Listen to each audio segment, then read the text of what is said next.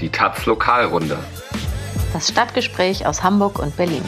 Mit Erik Peter und Katharina Schipkowski.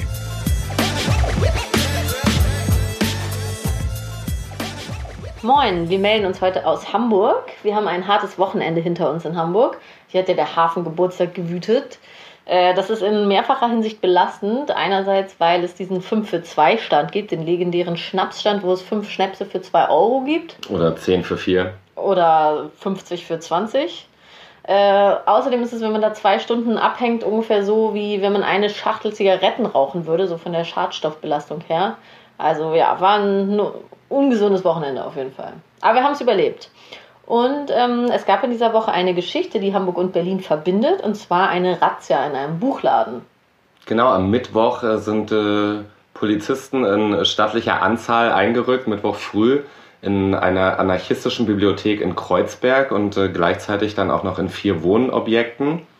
Und sie waren auf der Suche nach äh, zwei ähm, Verdächtigen, die ein Plakat geklebt haben sollen im Dezember. Fahndungsplakat quasi, ne? Ja, ein öffentlicher Fahndungsaufruf und da waren stand Hamburger, da drauf und es ne? waren nur Hamburger drauf. Beteiligte, Gewalttäter. Beteiligte vom, am G20-Gipfel, also zu sehen waren relativ viele Polizisten in Action, aber eben auch äh, der damalige Hamburger Oberbürgermeister Olaf Scholz äh, und Innensenator Andi Grote.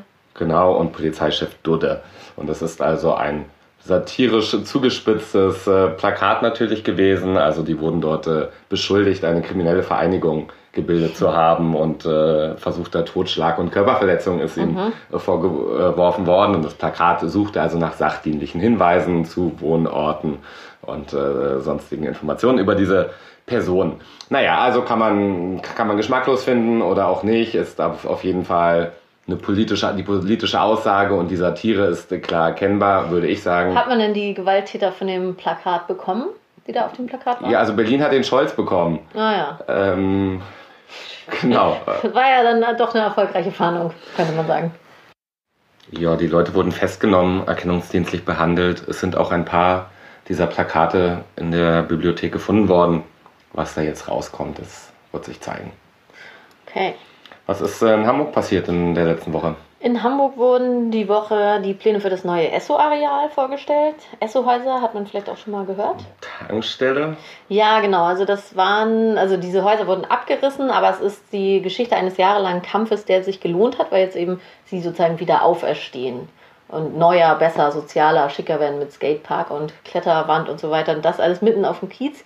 Ähm, genau, also Tankstelle war Namensgeberin dieser Häuser. Das sind so zwei richtig hässliche, ranzige, gammelige Platten aus den 60er Jahren gewesen.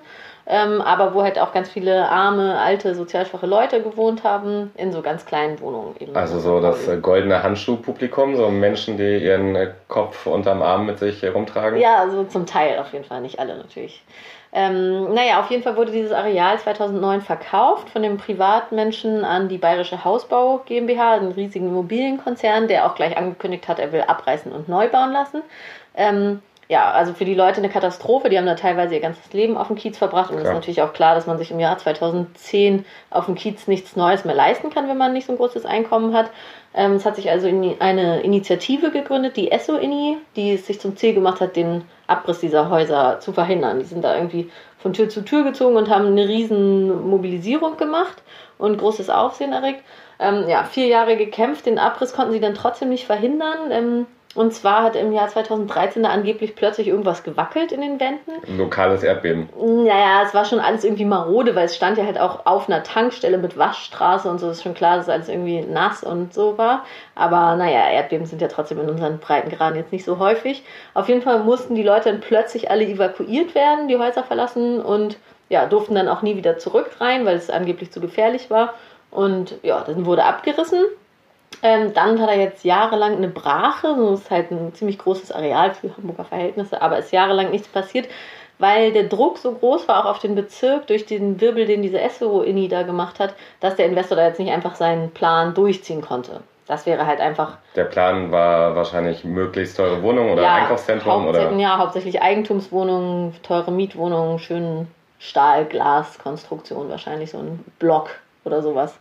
Ähm, naja, jedenfalls gab es ein sehr aufwendiges Beteiligungsverfahren, also mit ESSO-Initiative und Bezirk.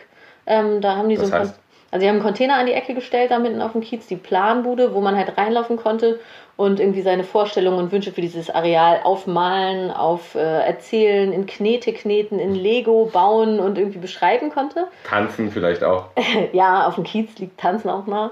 Äh, Und jedenfalls. das hat was gebracht. Ja, das hat tatsächlich was gebracht. Da haben die jetzt, wie gesagt, die Pläne vorgestellt und es ist eigentlich ziemlich geil, was da rauskommt. Also es ist, äh, sind ähm, sehr viele, also 90 Sozialwohnungen, 80 frei finanzierte, aber auch die äh, nur normal absurd teuer, nicht absurd absurd teuer, also 12,50 Euro für Okay. Quadratmeter dann. Ähm, ja, und vor allem die Dächer sollen öffentlich begehbar sein. Da soll irgendwie ein Skatepark auf einem Dach sein, ein Basketballfeld auf dem anderen Dach. Oh.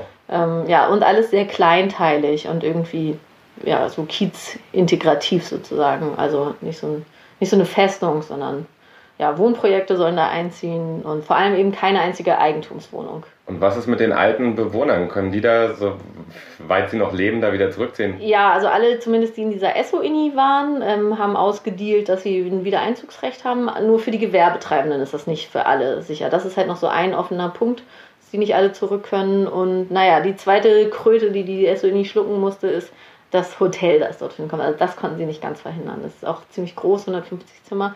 Allerdings, naja, zur, direkt zur Wand, zur Reeperbahn hin will wahrscheinlich sowieso keiner wohnen. Das hält man auch nicht aus. Also es ist schon ganz okay, dass da ein Hotel kommt. Aber hätte vielleicht nicht ganz so groß sein müssen. Aber insgesamt ist es auf jeden Fall eine geile Sache. Die Pläne der maximalen Verwertung von dem Investor sind gescheitert und ja, die Bürgerbeteiligung ist geglückt.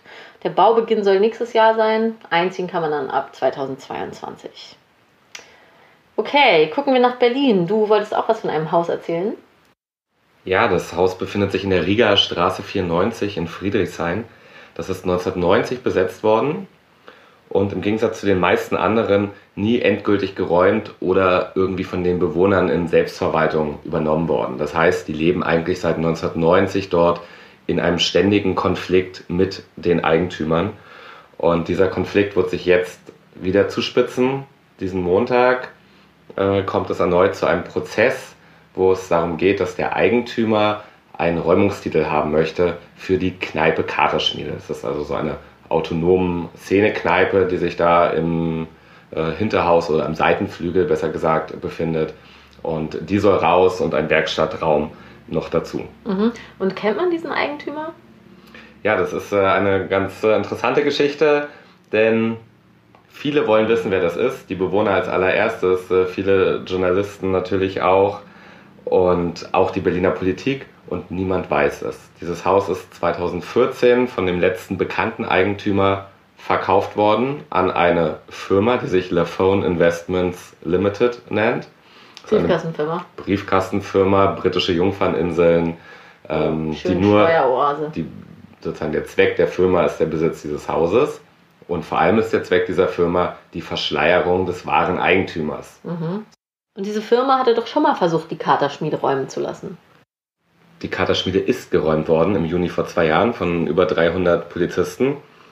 Und äh, dann gab es dort einen dreiwöchigen Zustand äh, der Belagerung in dem Haus mit äh, Polizisten und Securities. Und es gab Bauarbeiter, die diese Kneipe umbauen sollten in zynischer Weise Wohnungen für Flüchtlinge. Da ist die Idee dahin- dahinter natürlich, dass die Linken dort im Haus äh, dagegen ja nichts haben können oder sich dagegen nicht wirklich zur Wehr setzen können.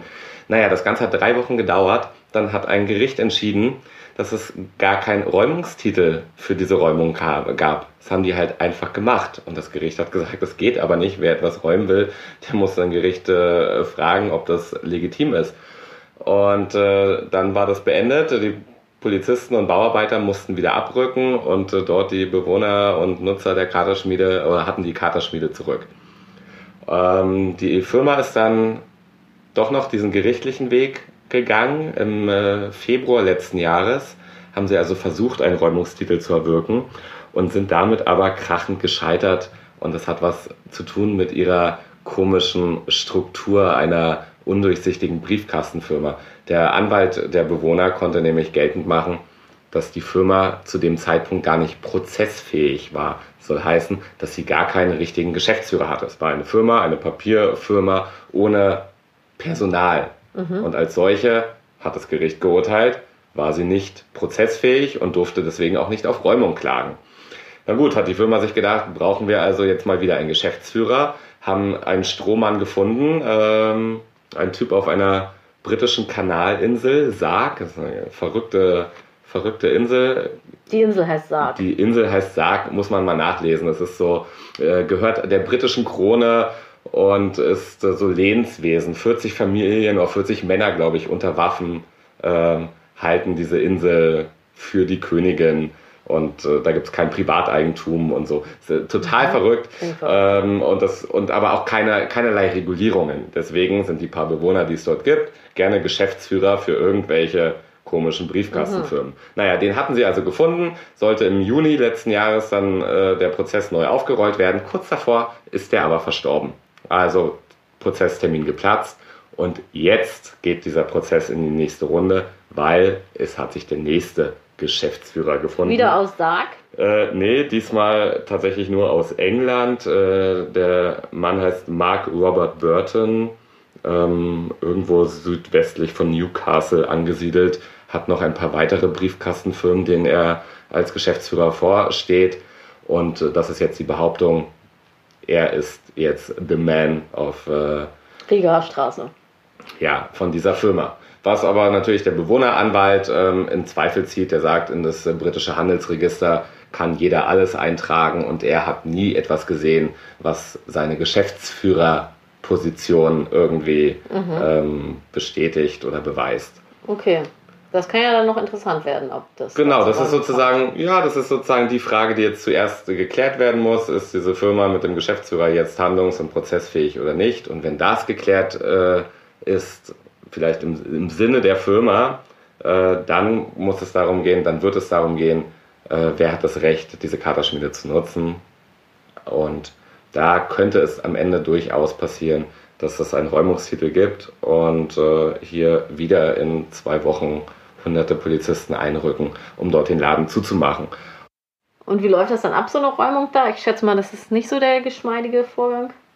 Der Vorgang als solche wird wahrscheinlich äh, aufgrund der schieren Masse von Polizisten, die das äh, umsetzen, ganz geschmeidig gehen, aber das drumherum wird wahrscheinlich eher krawallig werden. Also das ist das, wofür die Riga steht. Das ist genau das, was vor zwei Jahren passiert ist. Da ist der schwarze Juli ausgerufen worden, 10 Millionen Euro Sachschaden und da sind einfach äh, relativ viele Leute mobilisierbar. Sind die, wirklich 10 Millionen Euro Sachschaden angerichtet worden oder war das nur das Versprechen? Es war vor allem die Drohung aber es haben schon viele Autos gebrannt und es gab einige Aktionen mit Bezugnahme zur Riga 94. Mhm. Also ihr werdet in den nächsten Tagen viel zu berichten haben in der Taz Berlin. Genau, wir werden vielleicht auch nächste Woche hier nochmal darüber reden. Wir können euch dann auch mal so eine Schadenssachstandmeldung geben, Wasserstandsmeldung, wie hoch jetzt mittlerweile der Sachschaden ist. Ganz genau.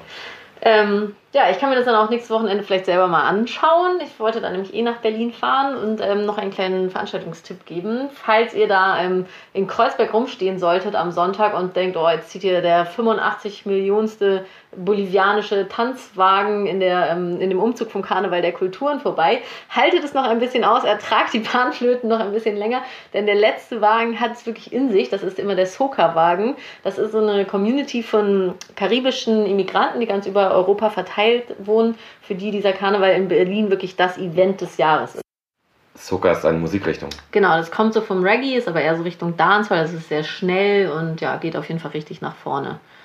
Naja, und diese ähm, karibische Community, ähm, also ist der billigste, die haben mehrere Karnevals in Europa und das ist halt der billigste, deshalb ist es irgendwie ja auch so der beliebteste, glaube ich. Klar, Sterne für 70 Cent. Ja, aber man trinkt hauptsächlich rum da. Naja. Das ist halt so ein karibisches Flair.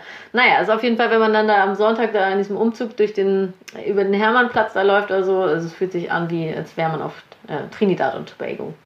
Soweit zu den Berliner Kulturtipps von Taz Nord. Genau. Ähm, ja, ich würde sagen, wir verabschieden uns für diese Woche. Äh, ihr könnt uns ja lesen in der Zwischenzeit, bis wir uns wieder melden. Ähm, auf taz.de, in der Taz, auf Twitter. Genau. Ähm, zahlt mal bei Taz zahlig, teilt den Podcast und wir hören uns nächste Woche wieder. Bis dann. Ciao.